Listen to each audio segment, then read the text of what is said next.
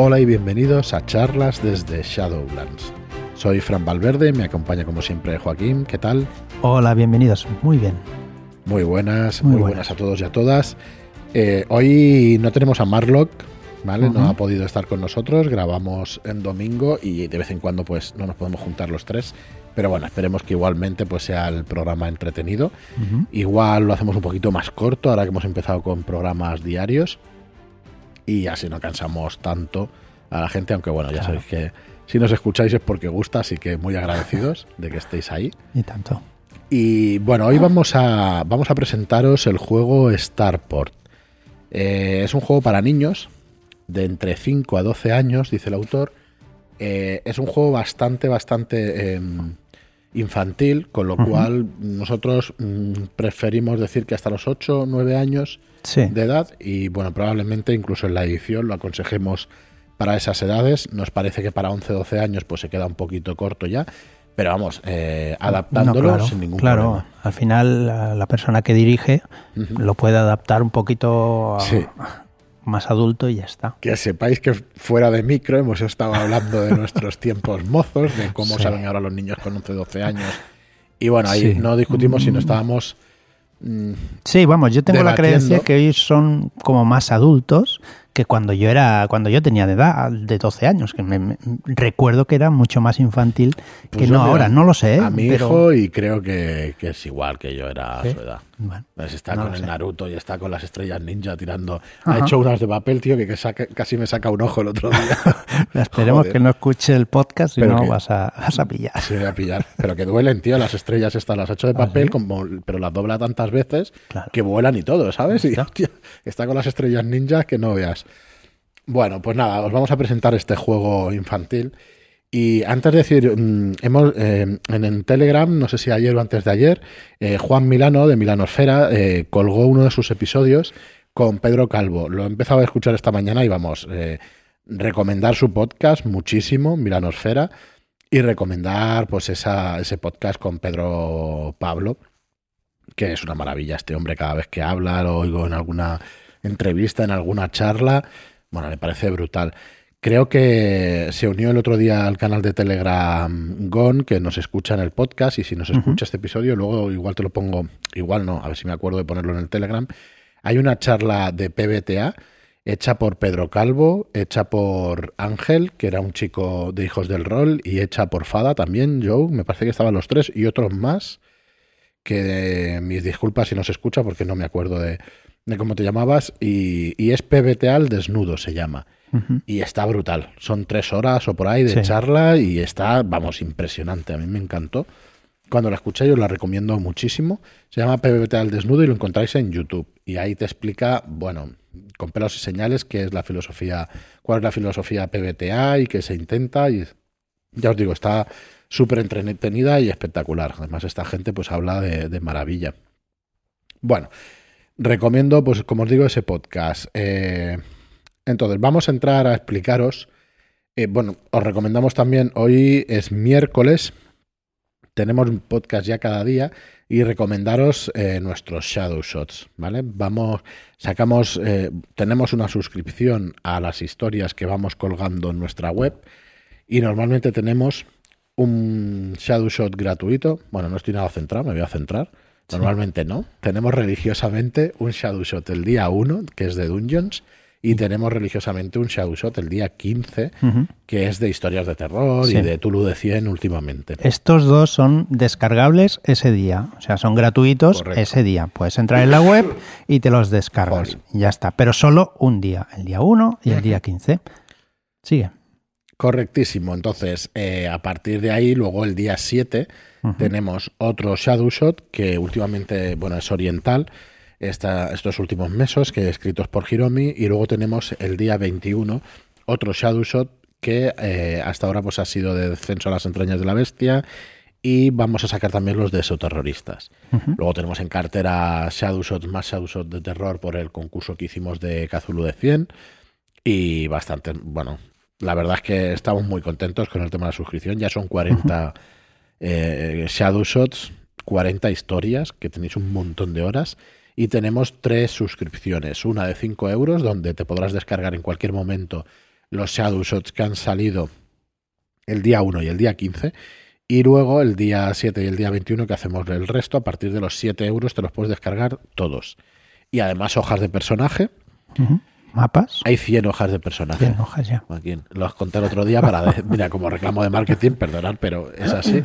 Y hay 100 hojas de personaje. Eh, así que hay un trabajo importante y sobre todo en ahorro de tiempo para que podáis eh, jugar en lugar de estar haciendo las hojas de personaje. Eso sí, al que le guste la ingeniería personajil, pues no, que no las utilice, pero al que no le guste y al que quiera jugar directamente. Sí, normalmente leo la, aventura y le hago las, las fichas para, para esa aventura.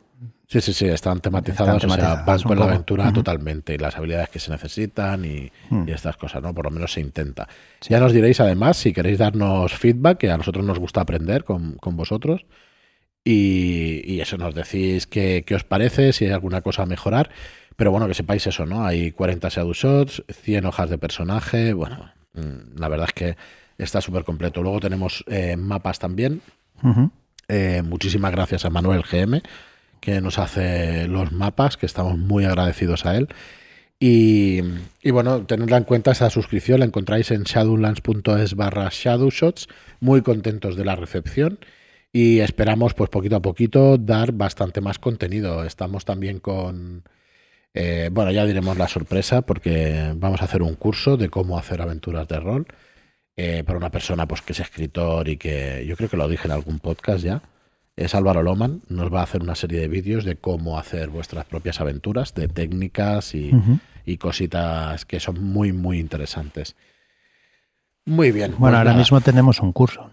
Ahora mismo tenemos el curso de creación de mazmorras en 3D y es verdad que también eh, durante este mes vamos a grabar el segundo curso de, de 3D y vamos a hacer objetos para esas mazmorras y vamos a hacer una serie de cosas útiles para que podáis hacer vuestros propios objetos. Eh, así que bueno, eh, lo iremos anunciando estos, eh, estas siguientes semanas y a ver qué tal, qué tal queda. Muy bien, pues vamos a la presentación de Starport, un juego de rol para niños. Como decíamos, es un juego pensado de 5 a 12, pero que nosotros recomendamos hasta los 8 o 9 años. Entonces, Starport, ¿qué es Starport? Starport en realidad es el título de un mundo totalmente imaginativo y, para niños. En él cabe cualquier tipo de ambientación. ¿vale? Podemos llevar piratas, podemos eh, perdón, tener robots, podemos tener unicornios, podemos tener cualquier cosa que nos inventemos o que el niño se invente. Correcto. En, el libro ya lo iremos viendo, pero eh, Starport es una especie de mundo imaginario donde vamos a tener distintos ambientes para jugar en ellos. ¿Vale? Ya, ya veremos todos los sitios que podemos ir y a ver si poquito a poquito os podemos enseñar imágenes que son bastante sugerentes de, lo que va a ser el juego. Entonces, em, el autor ha querido dejar de lado un poco la violencia que se vive en, muchos otros juegos y en muchas otras formas de ocio. ¿Vale? Entonces, lo que va a intentar fomentar este libro es el, el crecimiento en la resolución de problemas, la creatividad, el trabajo en equipo, el pensamiento crítico, la lectura, la escritura la comunicación oral, las matemáticas y la autoestima. ¿vale? Eh, va a hacer hincapié en todas estas eh, habilidades que hemos de aprender cuando tenemos esas edades, ¿no? Bueno, que hemos de aprender toda la vida, pero bueno, que, es más difícil a partir de los 15, sí. a partir de los 20, pongamos, ¿vale? Pero porque sea difícil no quiere decir que no, que no se pueda aprender, ¿vale? Entonces... Eh, bueno, yo creo que es más difícil cambiar, no aprender porque ya coges unas costumbres y al final Mira, pues cambiarlas, ¿no? Sobre eso, para que em, yo sobre eso le he dado muchísimas vueltas y mi opinión es que cuando aprendes cambias. Sí, puede ser. ¿Vale? Pero hasta cierta edad vas aprendiendo y llega un momento que dices, si ya lo sé todo, ¿no? Y entonces te enseñan algo nuevo y ya tú tienes que cambiar la forma de...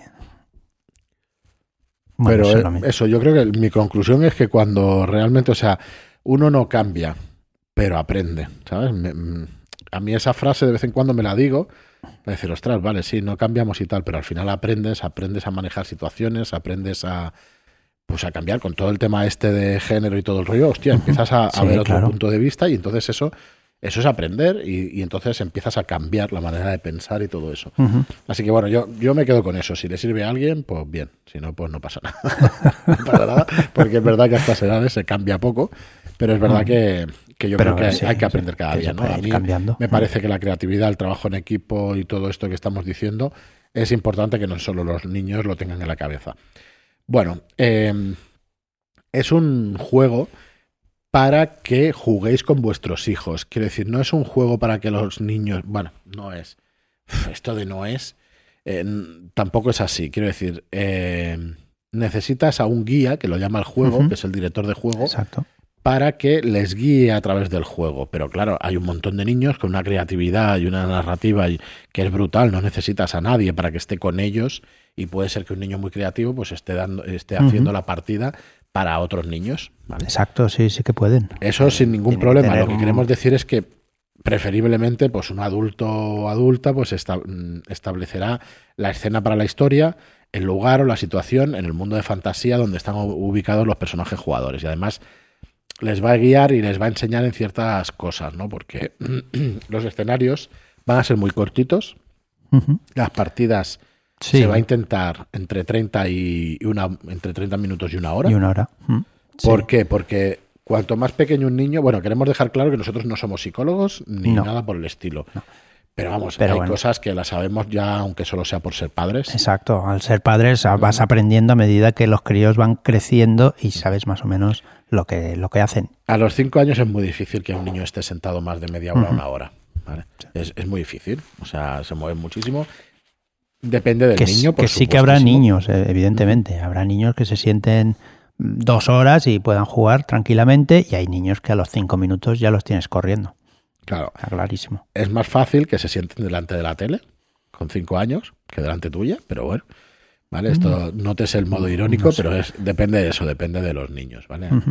Así que, bueno, preferiblemente pues van a tener que jugar con un adulto y con este libro, o sea, lo que se pretende es un, que sea una guía para que construyan sus propios personajes y para que resuelvan una serie de, acciones. Eh, el, libro te guía a través de la resolución de las acciones que puedan ocurrir durante el juego, ¿vale? Va a tener unas reglas, como cualquier libro de, de, rol, que te va a permitir, pues, desarrollar la partida más cómodamente, ¿vale? Es un, es un juego muy facilito de reglas, no tiene ningún problema, ninguna...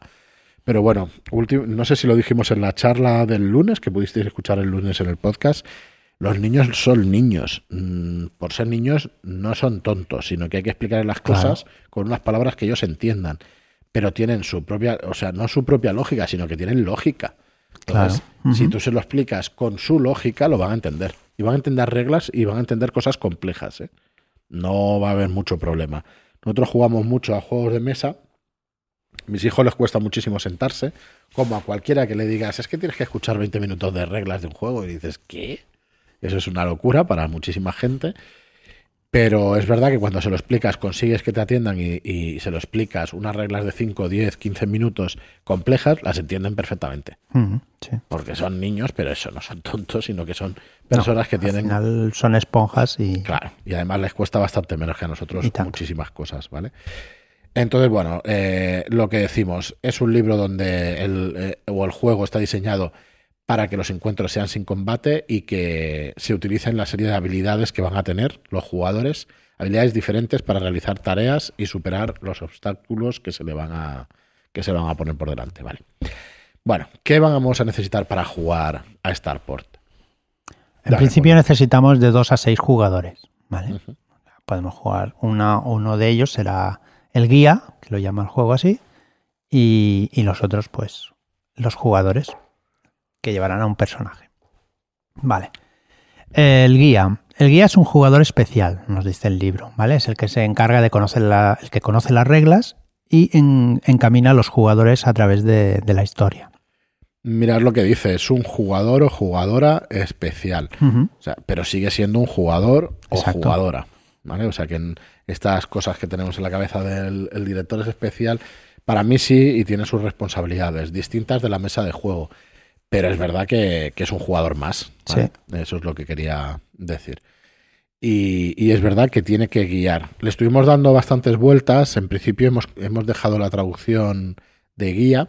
A mí me gusta más guardián como término, pero la connotación que tiene guía es precisamente la que quiere dar el autor en, en, la obra. Así que muy probablemente al 90% que se queda guía en lugar de guardián. A mí me gusta más guía también. Pues ya, pues si te gusta a ti, Joaquín, no hay más que decir. ya está. Bueno, a mí me gusta más la palabra guardián, pero es un es porque me gusta más, ¿no? Y, pero es verdad que aquí em, esta palabra pues no tiene tampoco mucho sentido, la guardián. El guía estuvimos dándole muchas vueltas a términos en castellano, pero yo creo que la que más se adecua pues es esta, el guía. Bueno, em, para jugar necesitas también las reglas, o sea, este libro, y necesitas las aventuras.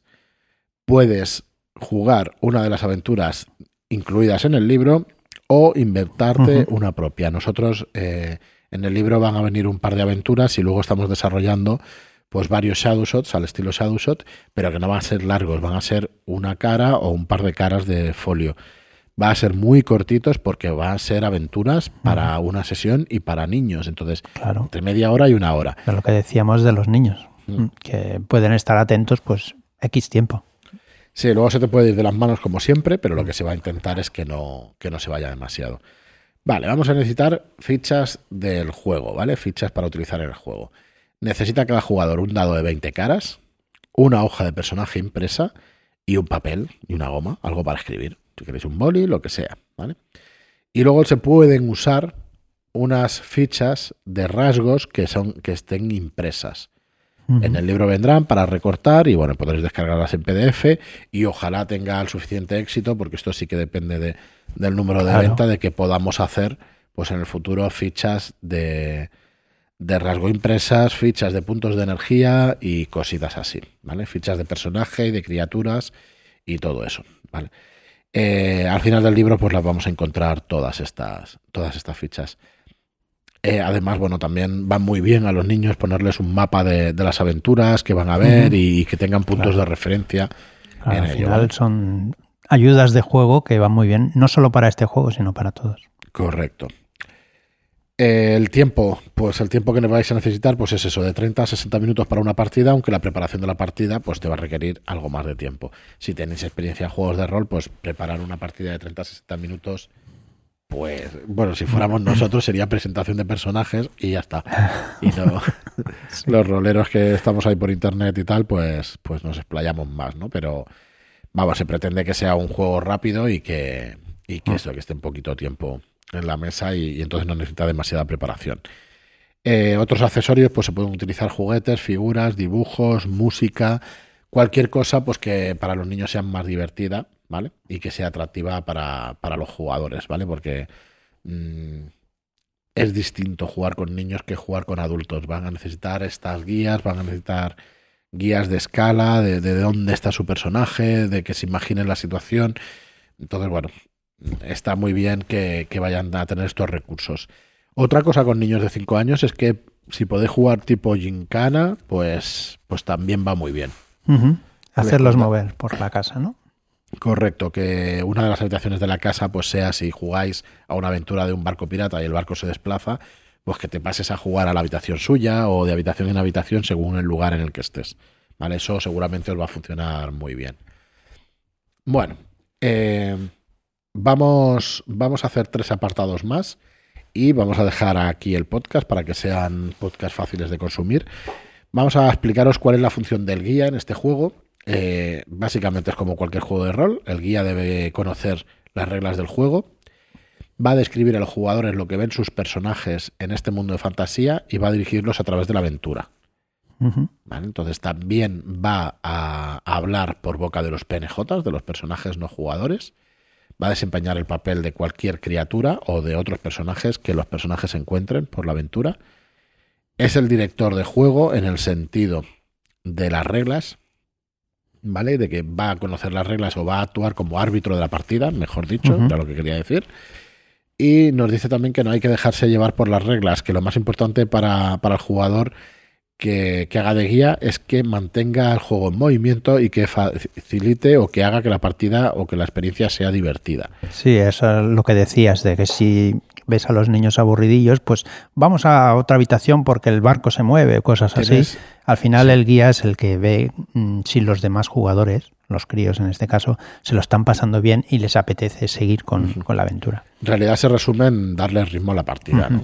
Porque yo diría que, es leer la mesa, como se dice, o sea, mm, darte cuenta de lo que están pensando los jugadores y entonces darle ritmo o restarle ritmo, ¿no? Sumárselo, quitárselo, hacer la experiencia pues todo lo divertida posible. Tienes dos opciones, o los paseas por la casa o haces estrellas ninjas para tirárselas en la cara.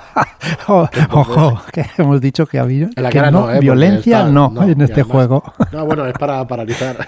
Paralizantes, no son, no son para matar. Y que no den el ojo y cuidado con las estrellitas esas que no veas, macho. Qué peligro tienen las estrellitas. Bueno, luego el papel de los jugadores, pues como cualquier juego de rol, ¿vale? Deben crear su personaje, elegirán sus rasgos, habilidades, comprarán el equipo y em, durante el juego van a describir las acciones de su personaje y van a tirar un dado de 20 para ver si las acciones tienen éxito. Hemos de decir que es dado de 20 más gastar algunas de las fichas que tengan, ¿no? Exacto. Para bonificadores. Las fichas de rasgo. Muy bien. Y ya, ya, iremos explicando cómo va esto, pero es un muy, muy sencillo. Sí, en el próximo capítulo pues eh, os explicamos las reglas, pero eso, en realidad tiene una dificultad, ¿no? Del 1 al 20. Sí, Miramos el de 20 con la suma de algún La dificultad la pone el guía o la guía y ya está, no hay más. Si queremos gastar fichas de rasgo para que aumente lo, lo que es la tirada y ya está. Bueno, y estamos todo el rato para vivir una aventura y, eh, vamos a definir lo que es una aventura. ¿vale? En Starport cada jugador asume el papel de un personaje que vive en ese mundo, en Starport, en el mundo de fantasía. Entonces, los jugadores pueden ir a cualquier parte y cualquier cosa dentro de ese mundo. La aventura es la historia que el jugador o guía, o las que vienen en el libro, están han preparado ¿vale? para que los demás jugadores la disfruten. Durante la aventura, pues los, los, aventureros o los personajes, los jugadores deberán completar las tareas, resolver encuentros y eso los moverán dentro de la historia. ¿vale? Em, antes he dicho dos, perdonad, lleva tres aventuras el libro para que las guías la, la, usen con los jugadores y luego pues ya tenemos creo que cuatro o cinco escritas para, para pues eso, ampliar el juego ¿vale? y, que, y que podáis tener más aventuras. Y eso es lo que va a ser Starport. Vamos a dejar aquí el programa, ¿vale? Para que no sean programas muy largos, ya que vamos a grabar diariamente, pues que no se os hagan demasiado pesados. Aunque bueno, más de uno seguro que nos escucha. Muchísimas gracias por escucharnos, que somos un poco pesados. os digo que, escuchéis otros podcasts que enriquecen muchísimo. El de Milano Fuera es prueba de ello. Voy a ver si puedo recomendar un podcast cada programa. Eh, por lo menos durante unos cuantos programas, porque hay varios y bastante chulos de, de rol. Y hoy pues recomendamos este de Milanosfera, que en el último episodio con Pedro Pablo Calvo, pues la verdad es que es espectacular. Nada más por nuestra parte. Mañana continuaremos con, con la llamada de Tulu, ¿vale? Que hemos retomado hace muy poquito. Y vamos a seguir con las reglas de la llamada. Y el viernes a ver si le damos un poquito a Dungeons, Dungeons and Dragons y, y explicamos alguna cosita. Volvemos con el manual del director de juego y la guía del Dungeon Master, perdón. y, comentamos algo más sobre, sobre este magnífico juego. Nada más. Perdona, hay un cacao con la palabra Dungeon Master, director de juego, guardián. Depende de cuando cambias de, juego, tienes que cambiar esa palabra. es un lío y todas significan lo mismo. Sí, bueno, cuidado con eso, pero sí, en principio sí, significa lo mismo. Sí, es el, el árbitro de la partida para mí es lo que más define el papel del director de juego, del máster, del tal, el árbitro yo creo que es lo que mejor define. Pero claro, tampoco define que tiene que poner a los personajes en, en contexto. Pero bueno, sí que es verdad que es el que se ocupa un poco de lidiar con las reglas y el que y el que reparte un poco el juego, que ves, tampoco sería árbitro. Pero bueno, para que me entendáis.